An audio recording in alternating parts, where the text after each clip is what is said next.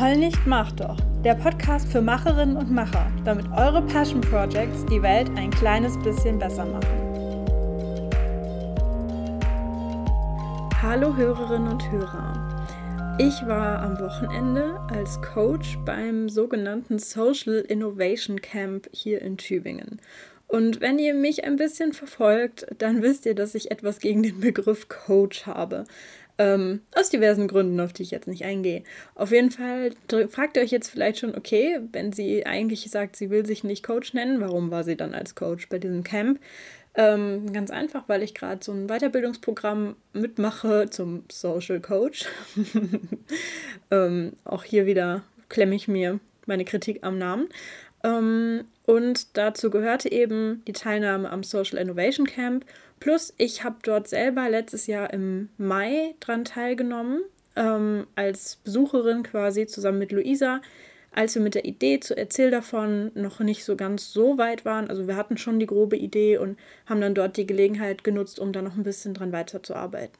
Was genau dieses Camp ist, erzähle ich gleich. Ähm, auf jeden Fall habe ich am Sonntagabend, glaube ich, oder Montag ähm, eine kleine Insta-Story gemacht und davon erzählt, weil mir so fünf Sachen aufgefallen sind, ähm, womit die Leute, die beim Camp an ihren Projektideen gearbeitet haben, so gestruggelt haben. Und die habe ich dann kurz aufgezählt. Und erstaunlich viele Leute haben gesagt, dass sie sich dafür interessieren ähm, und dass ich dazu mehr erzählen soll. Und das mache ich jetzt in dieser Folge. Das heißt, es ist jetzt keine super gut durchgeplante Infofolge oder irgendwie so eine Mach doch Anleitung oder so und ähm, eher so ein bisschen plaudern aus dem Nähkästchen und wenn dich das nicht interessiert, dann bin ich überhaupt nicht böse, wenn du wieder abschaltest und ansonsten wünsche ich dir jetzt viel Spaß mit der Folge. Also zunächst mal, was ist denn dieses Social Innovation Camp? Ähm, es gibt hier in Tübingen die World Citizen School. Das ist ein eine Initiative äh, bzw. ein freier Lernraum angesiedelt am Weltethos-Institut.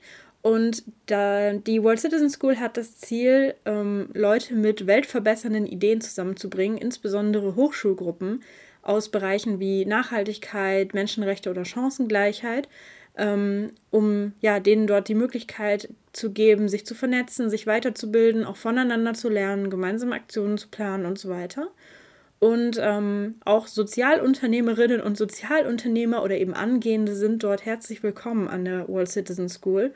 Und dieses Social Innovation Camp ähm, ist wie so eine Art Mini-Inkubator für Leute mit guten Ideen.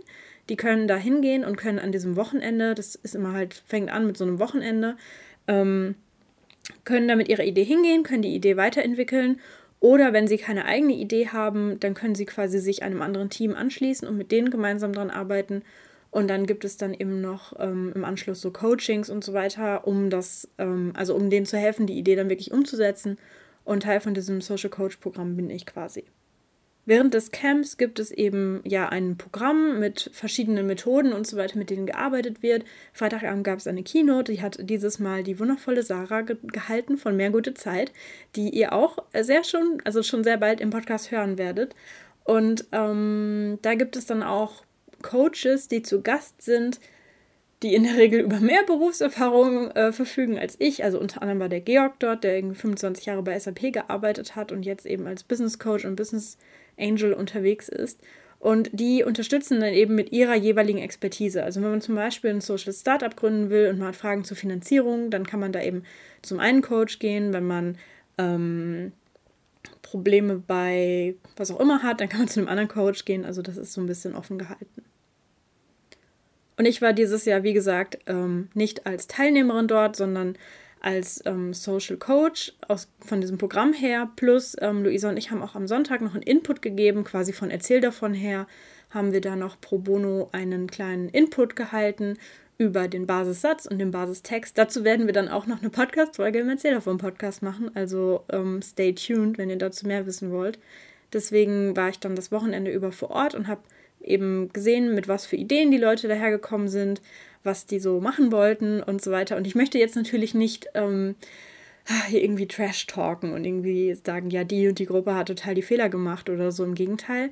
Ähm, ich möchte eigentlich darüber sprechen, was mir so für Sachen aufgefallen sind, die bei den Gruppen waren, die jetzt dieses Jahr stattgefunden haben, aber auch aus meinem Jahrgang oder so generell, ähm, ich möchte das jetzt nicht so ganz speziell erzählen, was eine Gruppe falsch gemacht hat, sondern eher so, ähm, Muster, die ich quasi sehe. Bei Leuten, die ein Projekt neu starten oder irgendwie innerhalb von einem Projekt eine Sache neu starten, was da so ein bisschen die, ähm, die Stolpersteine sind. Ich möchte es bewusst nicht Fehler nennen, sondern eher Dinge, bei denen man quasi aufpassen muss, ähm, wo man mit Unterstützung oder Selbstreflexion auch selber wieder rauskommt, wo man aber auch, ähm, oder die so eine, vielleicht so eine Vorstufe von Fehlern sind. Wenn man da nicht aufpasst, dann kann man da irgendwie echt ähm, wichtige Sachen vergessen oder irgendwie Sachen falsch machen und ja, das, ich habe da halt drüber nachgedacht dann nach dem Wochenende und habe überlegt, dass sich davon sehr vieles auch einfach auf Passion Projects übertragen lässt, vom Prinzip dahinter. Und dass ich das deswegen gerne teilen möchte, um ja, Leute zum Nachdenken anzuregen, die vielleicht in einer ähnlichen Situation sind. Der erste dieser Punkte ist, dass ähm, ich gesehen habe, dass viele Probleme hatten, sich mit ihrer, von, also von ihrer grundsätzlichen Projektidee so ein bisschen zu distanzieren und das große Ganze zu sehen. Also die hatten dann ganz tolle, ähm, hehre Ziele und Visionen, sowas wie ähm, ich will einen Raum für Austausch schaffen oder ich will Diskussionen anregen oder ich will Leute motivieren. Und es ist an sich ja total super, aber es ist natürlich super schwierig, das dann irgendwie umzusetzen, wenn man keinen Plan hat, was man denn konkret machen will. Also man muss ja dann so ein bisschen rauszoomen und so ein bisschen überlegen, okay, ähm, das ist so das Ziel, aber was sind denn so kleine Schritte, kleine konkrete Aktionen, die ich auch wirklich durchsetzen kann oder umsetzen kann? Ich als ähm, Person alleine oder ich mit meinem kleinen Team, was ist denn auch realistisch? Und dann auch wirklich zu überlegen, was sind denn die nächsten Schritte, um das dann auch zu machen. Möglicherweise liegt das daran, dass so eine Entscheidung ja immer schwierig ist. Wenn man sich für eine Sache entscheidet, dann sagt man ja automatisch Nein zu vielen anderen Sachen. Das, das liegt in der Natur der Sache. Wenn ich ähm, gefragt werde, ob ich morgen Abend ähm, mit einer Freundin ins Kino gehen will und ich sage ja, dann sage ich automatisch Nein zum Netflix-Abend mit meinem Freund und Nein zum Restaurantbesuch mit meinen Eltern und Nein zum ähm, was auch immer, Sport mit Sandy vom Fitnessstudio. Ähm, und das ist ja ganz normal und das muss man dann, glaube ich, auch einfach sich mal trauen und zu sagen, okay, ich ähm, überlege jetzt wirklich, was könnte ich denn jetzt hier konkret machen und da kommen mir ganz viele Ideen und ich entscheide mich dann aber auch wirklich für eine, sage zu den anderen Nein, beziehungsweise sage jetzt noch nicht zu diesen Ideen. Ähm, eine ganz tolle Methode, die ich auch gesehen habe, war ein Ideenparkplatz. Eine Gruppe, die hatte ganz viele Ideen, die waren eben noch ganz, ganz, ganz am Anfang, die gründen gerade eine neue Hochschulgruppe. Und die haben dann immer so einen Ideenparkplatz gehabt, wo sie alle Ideen draufgeschrieben haben, für die sie jetzt gerade keine Zeit hatten, die zu besprechen. Und so in der Art kann man das dann quasi auch machen, dass man von der großen Vision runterbricht, was könnte ich konkret machen und dann einfach mal alles auf den Ideenparkplatz stellt und dann eine von den vielversprechenden Ideen sich vornimmt und damit den ersten Schritt macht. Das ist übrigens nicht nur für dich selber wichtig, weil du ja wissen musst, okay, wie fange ich denn jetzt an, was mache ich denn jetzt, sondern auch für die Kommunikation nach außen, denn ähm, das ist natürlich schwierig, sich was darunter vorzustellen. Also wenn ich sage, ich will Leute motivieren, ähm, XY zu machen, ähm, ihren Müll zu trennen, dann wird man grundsätzlich, wenn man das hört, sagen, ja, das ist okay, cool, ähm, finde ich, ist eine gute Idee, kann man mal machen, kann man mal unterstützen. Aber man muss dann ja auch konkret werden, dass die Leute sich wirklich was darunter vorstellen können. Wie willst du das denn jetzt machen? Spätestens, wenn man sagt, ich will dafür Geld einsammeln oder ich will ähm, Leute motivieren, dass sie mitmachen, dass sie zu meiner Aktion kommen, dass sie im Orga-Team mithelfen. Spätestens dann muss es wirklich konkret werden, dass die Leute sich was darunter vorstellen können. Das zweite Problem, das ich, oder der zweite Stolperstein, den ich gesehen habe, war, dass ähm, das ist, geht quasi dann in die andere Richtung, dass einige Gruppen zu viel geplant haben, dass sie lieber ganz detailliert alles ausplanen wollten und das eigentliche Handeln, das eigentliche Ausprobieren ihrer Idee, den eigentlichen Bau eines Prototypen erst auf später verschieben wollten. Ja, dann nächstes Jahr, ja, dann wenn das und das fertig ist und ja, im Moment ist ja stressig, lieber demnächst. Und das ist auch super, super schade, ähm, weil da meistens auch so eine Angst vor Fehlern oder so ein Perfektionismus hintersteckt, der einen irgendwie glauben lässt, dass man erst alles durchplanen muss, bevor man dann wirklich anderen davon erzählen kann, andere mit ins Boot holen kann, es einfach mal ausprobieren kann. Und es ähm, stimmt nicht, denn irgendwann, also wenn du nur alleine zum Beispiel darüber nachdenkst oder nur mit deinem Projektpartner darüber diskutierst, irgendwann sind all eure Ideen, die ihr hattet und all eure Argumente und eure Gedanken, die habt ihr dann ausgetauscht oder wenn du alleine bist, dann sind die einmal durch deinen Kopf geflogen, von oben nach unten und von links nach rechts. Da passiert ja nichts Neues. Ne? Das ist kommt ja seltener so ein Geistesblitz, der dich dann total in eine andere Richtung nochmal bringt, sondern dafür muss man wirklich rausgehen und muss mit Leuten sprechen. Das bedeutet ja nicht, dass du gleich irgendwas fertig haben musst, sondern ähm, du, es reicht ja auch erstmal, wenn du noch anderen fremden Leuten von deiner Idee erzählst. Dann alleine kommt dir schon Feedback, dann kommt ja schon neuer Input, neuer Wind, dass eine Person sagt, ah, mach dir das und das, das ist ja cool. Oder hm, das habe ich noch nicht verstanden, kannst du mir das nochmal besser erklären? Und dann, ja, kriegt man einfach neue Perspektiven auf sein Projekt, ähm, die wirklich hilfreich sein können und die man manchmal auch einfach braucht, um wirklich dann was Gutes zu entwickeln. Es gibt ja auch diesen Spruch Start before you're ready, ähm, den du vielleicht schon mal gelesen hast. Und da könnte man jetzt sagen, okay, ähm, das passt ja genau dazu. Ich würde aber nochmal sagen, man kann da auch Vorsicht walten lassen. Das bedeutet ja natürlich nicht, dass man einfach sofort mit irgendwas loslegt. Ähm, zum Beispiel, wenn ich jetzt mir vorstelle, ich möchte einen Blog machen und ähm, ich habe da jetzt erst ganz wenig geplant, sondern denke jetzt so, okay, start before you're ready. Ich bin noch nicht ready, ich gehe jetzt trotzdem damit raus. Und dann ist mein Blog ähm, noch gar nicht richtig fertig angepasst vom Design und vom Branding her. Der erste Eindruck ist erstmal irgendwie langweilig, weil da gar keine Bilder sind. Ähm, dann habe ich mich um gar nicht sehr, noch nicht um, um äh, Impressum und DSGVO und die ganzen Sachen gekümmert. Und ja, im, im, schlimmsten Fall kommt dann gleich irgendjemand daher und schwärzt dich an, dass du irgendwie kein Impressum hast oder irgendwelche Cookie Notices nicht installiert und so. Ähm, oder jemand kommt einfach auf deinen Blog und ähm, hat wirklich auch Lust, sich das anzugucken, anzuhören, was auch immer. Und dann sind da erst zwei Beiträge und der eine ist auch echt voll mit Rechtschreibfehlern. Der wird dann wahrscheinlich nicht wiederkommen, ne? Der, da ist die Chance dann vertan. Das wäre also zum Beispiel, wo man jetzt nicht sagt, man soll sofort rausgehen, sondern man muss natürlich schon überlegen, was sind denn jetzt hier so die essentiellen Elemente und was sind dann die Extras. Und ähm, wenn man jetzt so einen Blog hat zum Beispiel, dass man dann sagt, okay, diese ganzen Impressumssachen und so, das muss einfach stimmen, das ist einfach eine gesetzliche Vorgabe, dass man sagt, okay, ich mache vielleicht fünf Beiträge schon fertig, bevor ich den online stelle und auch so vom Design her und so, das muss ja alles noch nicht perfekt sein, aber zumindest schon mal einigermaßen und dann kann man damit rausgehen. Und genauso ist das auch bei anderen Sachen, wenn man jetzt ähm, zum Beispiel die Hochschulgruppen, die arbeiten ja oft mit Events, ne? dass sie irgendwie eine Eventreihe machen wollen, irgendwas, Leute einladen, ähm, einen Vortrag, Diskussionsrunde oder was Kulturelles oder so. Und das sind ja Sachen, wo man auch easy einfach mal ausprobieren kann im kleinen Rahmen. Man muss ja nicht gleich 50 Leute einladen. Es reicht ja, wenn erstmal jetzt fünf Leute kommen, so aus dem, aus dem Bekanntenkreis oder aus dem Studiengang oder so. Und mit dem Feedback dann weiterzumachen, das hilft einem einfach viel, viel mehr, als wenn man so selber in diesem Planungsmodus stecken bleibt. Der dritte Punkt ist etwas, was, ähm, was ich jetzt in diesem Fall tatsächlich auch als Fehler bezeichnen würde. Und das ist, dass man nicht guckt, was es schon gibt. Sprich, du hast irgendeine Idee oder dir liegt irgendwas am Herzen, du willst ähm, irgendwas machen oder irgendwas bekämpfen. man kennt ja die üblichen Beispiele, die ich hier so verwende, Nachhaltigkeitsblog und sowas. Und der Fehler ist dann jetzt, dass du nicht guckst, was es schon gibt, sondern dass du einfach sagst, okay, ich habe diese Idee und ich ziehe das jetzt durch. Und grundsätzlich bin ich ja voll fürs Durchziehen, finde ich ja geil. Aber man sollte schon auf jeden Fall sich mal umgucken und mal recherchieren, anrecherchieren, was gibt es denn schon, was in die ähnliche Richtung geht, was ähm, vielleicht das gleiche Ziel verfolgt wie ich oder was mit der gleichen Methode arbeitet wie ich oder was vielleicht auch vom Namen her sehr ähnlich ist und so.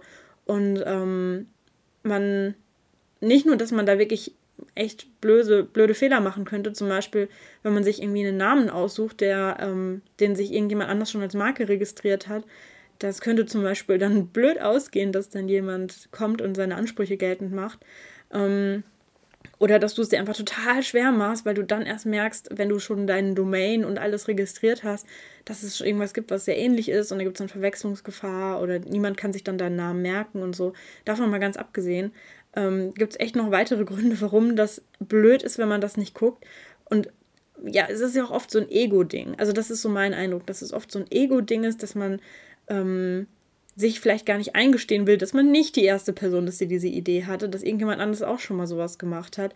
Und man sich dann ja eingestehen müsste, dass man jetzt quasi so eine Art Nachmacher ist. Und stattdessen guckt man einfach gar nicht richtig und sagt, nee, ich, ich halte jetzt hier an meiner Idee fest. Und bei einem Social Startup, ähm, wo man also davon ausgeht, dass dieses Startup jetzt irgendein Produkt entwickelt oder eine Dienstleistung, ähm, was es verkaufen möchte. Das wäre natürlich jetzt richtig mies, wenn man da jetzt Wochen und Monate lang irgendwas entwickelt und dann das auf den Markt bringt und merkt, okay, niemand kauft das, denn sowas gibt es schon. Niemand braucht das noch. Das wäre das wäre richtig, richtig scheiße. ähm, Bei einem Verein ist es ja ein bisschen abgeschärfter. Also natürlich gibt es mehrere Vereine, die ein sehr ähnliches Ziel verfolgen. Das wäre natürlich blöd, wenn man sagt, okay, es gibt schon einen Verein, der ähm, Hunde in Köln retten möchte, also brauche ich keinen zweiten. Was aber wichtig ist, ist bei Vereinen zum Beispiel die Förderung, ja. Also man, man möchte vielleicht äh, sich für irgendein Förderprogramm bewerben, irgendwelche Fördergelder einsammeln oder einfach bei Privatleuten Spenden sammeln. Und wenn die das Gefühl haben, ja, aber sowas gibt es doch schon, haben die das jetzt abgekupfert oder was? Ähm, das macht einfach einen schlechten Eindruck und dann seid ihr einfach, habt ihr auch schlechtere Chancen, dass ihr das dann bekommt, diese Unterstützung, die ihr euch wünscht. Ähm, von daher macht es da auch voll Sinn, beziehungsweise gerade beim Verein, wenn man da das gleiche Ziel verfolgt, könnte man ja auch einfach zusammenarbeiten, statt eine Konkurrenzorganisation quasi zu gründen.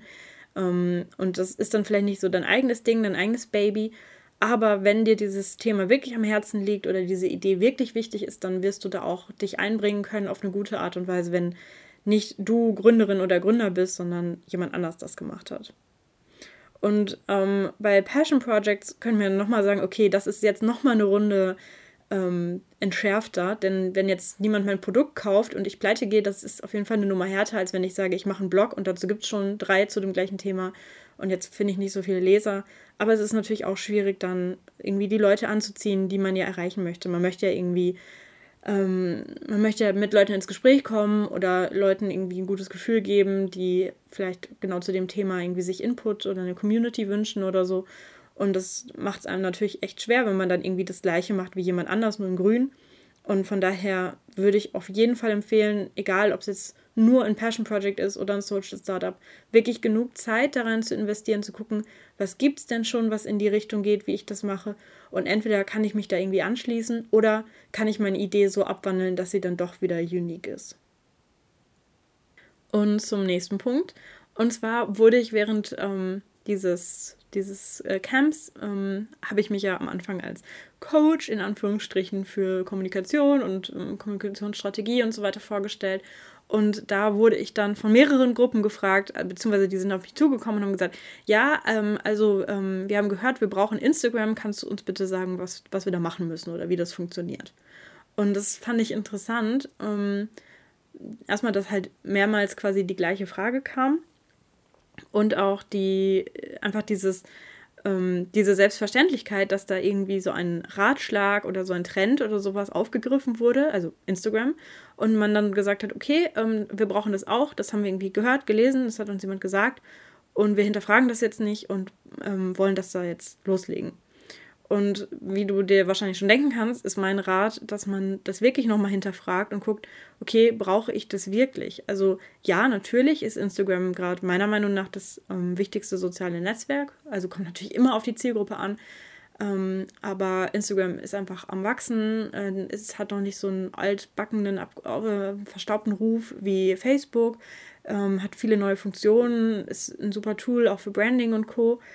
Und ähm, ja, ich würde auch prinzipiell unterschreiben, dass viele Organisationen auf Instagram ähm, gut aufgehoben sind oder dass sie lieber Zeit in Instagram investieren sollten als in Facebook. Aber ich würde halt nicht sagen, dass das so pauschal für alle gilt. Und vor allem, das war bei einer Organisation ganz besonders so, die hatten überhaupt keinen Bock auf Instagram. Die hatten auch schon eine Facebook-Seite und die hatten auch schon keinen Bock auf diese Facebook-Seite. Das hat man ihnen richtig angemerkt, dass die da eigentlich dass das denen persönlich gar keinen Spaß macht, auf Facebook zu sein und sie sich da halt so gezwungen haben, alle paar Wochen mal so einen Post zu schreiben, weil sie halt gedacht haben, ja, das muss man halt so machen. Und ähm, mit denen habe ich mich dann hingesetzt und das so ein bisschen hinterfragt, ähm, wie sie auf die Idee kommen, was, wie sie das denn bisher so nutzen und so weiter. Und ähm, habe denen dann auch gezeigt, dass es andere Wege gibt und dass es, dass es wahrscheinlich mehr Sinn macht, sich einen Kanal zu suchen, der ihnen auch wirklich Spaß macht und wo sie dann auch dranbleiben, wo sie nicht jedes Mal denken, oh Gott, ich habe diese Woche Instagram-Dienst. Uh, wo kriege ich denn jetzt ein Foto her, was ich posten kann? Uh, jetzt ein paar Hashtags runterklatschen und dann schnell wieder zumachen, die App überhaupt keinen Bock. Das bringt ja nichts, ne? Das ist, ähm, ist euch ja auch klar. Und ähm, ja, von daher würde ich da einfach mal das muss ja nicht nur auf Social Media bezogen sein, sondern es kann auch auf alles andere bezogen sein. Einfach mal zu raten, wenn du gehört hast, du sollst unbedingt X machen oder du sollst auf keinen Fall Y machen, das mal zu hinterfragen, ob das wirklich so stimmt und ob das für dich auch wirklich so gültig ist. Und jetzt kommen wir zum nächsten Punkt. Und das war jetzt auch wieder kein Fehler oder ja, schon eher wieder so ein Stolperstein. Und zwar ähm, denke ich da ganz besonders an eine Gruppe, die eben noch sehr am Anfang stand mit ihrem Projekt. Und die haben ganz viel darüber gesprochen, was sind denn eigentlich die Werte, die, ähm, die uns antreiben, was stellen wir uns da eigentlich vor, was ist denn so grundsätzlich unsere Vision dabei. Und mit denen habe ich dann auch so eine Werteübung gemacht. Das hat auch echt Spaß gemacht mit den Mädels. Und das ähm, war in dem Sinne kein Fehler, weil, das, weil ich das total wichtig finde, dass man sich damit auseinandersetzt. Und ich fand das total gut, dass sie sich da auch so die Zeit für genommen haben. Das Problem war halt, dass das eben einfach Zeit kostet. Und das sind dann ja auch Themen, da muss man mal eine Nacht drüber schlafen oder da muss man mal eine Pause machen und in sich gehen. Das kann man nicht mal eben in so einer, so einer Sitzung so zack, zack abhandeln. Ähm, und dadurch hat ihnen quasi die Zeit gefehlt, beim Camp über die anderen Sachen zu sprechen. Über die Sachen, die eigentlich, also wo eigentlich die Ressourcen für da gewesen wären. Ne? Also so die Tools, die Coaches und so weiter. Und ähm, das fand ich in dem Fall schade, sage ich mal, weil ich glaube, ähm, also ich glaube, das hätte denen total gut getan, wenn sie das irgendwie vorher gemacht hätten, aber das wäre ihnen wahrscheinlich alleine sehr schwierig gewesen und sich dann, ähm, also und sie dann einfach schon gefestigt gewesen wären in dieser Frage, ähm, wer bin ich und was mache ich hier und was will ich hier und was sind meine Werte und welche Rolle möchte ich spielen in diesem Projekt und so, ähm, um sich dann einfach mehr auf das eigentliche Projekt zu konzentrieren. Und da ähm, weiß ich auch nicht, was genau da jetzt so mein Ratschlag sein soll. ähm, ich denke grundsätzlich, dass es super ist, das zu machen und dass man sich dafür aber vielleicht irgendwie auch so einen Rahmen steckt oder sich für sowas dann auch Unterstützung holt. Ähm, Gerade sowas wie zum Beispiel, dass man jemanden fragt, also jemanden aus dem Umfeld, irgendwie aus der Familie, aus dem Freundeskreis oder einem Partner, dass man den fragt, was sind eigentlich meine Stärken und Schwächen? Ähm, das sind so Sachen, von außen bekommt man da so viel Input und dann bekommt man Sachen zu hören und denkt, ja, das finde ich auch. Oder echt, findest du krass, da habe ich noch nie drüber nachgedacht. Das ist für mich so selbstverständlich, dass ich ähm, so eine ähm, ordentliche und strukturierte Person bin. Aber jetzt haben mir mehrere Leute das gesagt, dass ihnen das einfällt als das, was, was meine Stärke ist oder was ihnen an mir auffällt. Ähm, krass, wie kann ich das denn jetzt in mein Projekt einfließen lassen? Wie kann ich denn jetzt mir diese Stärke zu, zunutze machen? Und ähm, ja, sich da einfach Hilfe zu holen, das dann auch wirklich zu machen und dann, wenn man das gemacht hat, aber auch, ähm, wie soll ich sagen, das abschließen ganz bewusst und sagen, okay, ähm, das haben wir jetzt erarbeitet und jetzt gehen wir aber auch wieder an das konkrete Projekt, was wir da eigentlich vorhaben oder in dem Fall das konkrete Passion Project. Und das ist natürlich auch genauso bei Schwächen. Ne? Also wenn du jetzt zum Beispiel feststellst, dass du genau das Gegenteil bist, ja, dass du unorganisiert bist. Oder wenn deine Schwäche ist, dass ähm, du schüchtern bist und du Angst davor hast, vor Leuten zu sprechen, dann schau, dass du dieses Kapitel abschließt und dann nicht noch ewig versuchst, irgendwie zu überlegen, oh, ähm, ich habe jetzt festgestellt, dass ich diese Schwäche habe, wie kann ich das denn jetzt irgendwie ausmerzen, ähm, wie kann ich das denn jetzt bei meinem Projekt be berücksichtigen, dass das irgendwie, ähm, wie soll ich sagen, dass ich da, dass mir das nicht beim Projekt schadet oder so, sondern einfach mal zu sagen, okay, das ist jetzt so fertig und dann ist auch gut. Und das einfach abzuhaken. Und ähm, ja, einfach das quasi so als zwei getrennte Kapitel zu betrachten. Und wenn man dann eine Weile am Projekt gearbeitet hat, dann kann man sich ja wieder diese Notizen und so weiter nehmen, die man aus diesen Übungen heraus hat und dann nochmal gucken, okay, ähm, stimmt das denn jetzt mit meinen Werten überein? Ähm, passt denn meine Rolle, die ich jetzt übernommen habe, mit dem, was ich mir am Anfang gewünscht habe, was meine Rolle ist? Oder ähm, sind die Tätigkeiten, die ich jetzt mache, passt es denn zu meinen Stärken und Schwächen? Und dann kann man ja immer noch das dann nochmal überarbeiten und ähm, ja, anpassen. Das war's mit dieser Sonderfolge zu meinen Beobachtungen als Coach beim Social Innovation Camp. Und ich hoffe, das hat irgendwie was gebracht. Ich bin mir jetzt beim Aufnehmen ehrlich gesagt gar nicht mehr sicher, ob das irgendwie, ob da irgendwie was Hilfreiches rausgekommen ist, wenn man die Situation an sich nicht im Kopf hat, sondern wenn man jetzt nur so diese, diese anonymisierten Erzählungen dazu hört. Ähm, ich würde mich da auch über Feedback freuen. Und ansonsten geht es nächste Woche weiter mit einer sehr schönen Folge mit Sarah Schäfer, ähm, die ich auch vorhin schon angeteasert habe. Und es geht zum einen darum, wie sie ihr Passion Project ähm, monetarisiert hat, also wie sie damit Geld verdient, ohne das Projekt an sich zu monetarisieren. Und es geht um das neue Projekt, das sie gerade anfängt und warum sie sich die Zeit dafür nimmt, obwohl sie eigentlich mit der Arbeit und mit dem anderen Passion Project schon ganz schön viel zu tun hat und ja, warum sie einfach denkt, dass jeder eigentlich ein Passion Project haben sollte. Ich wünsche euch jetzt einen schönen Abend oder einen schönen Morgen oder wann auch immer ihr das hört. Und bis zum nächsten Mal. Eure Kato.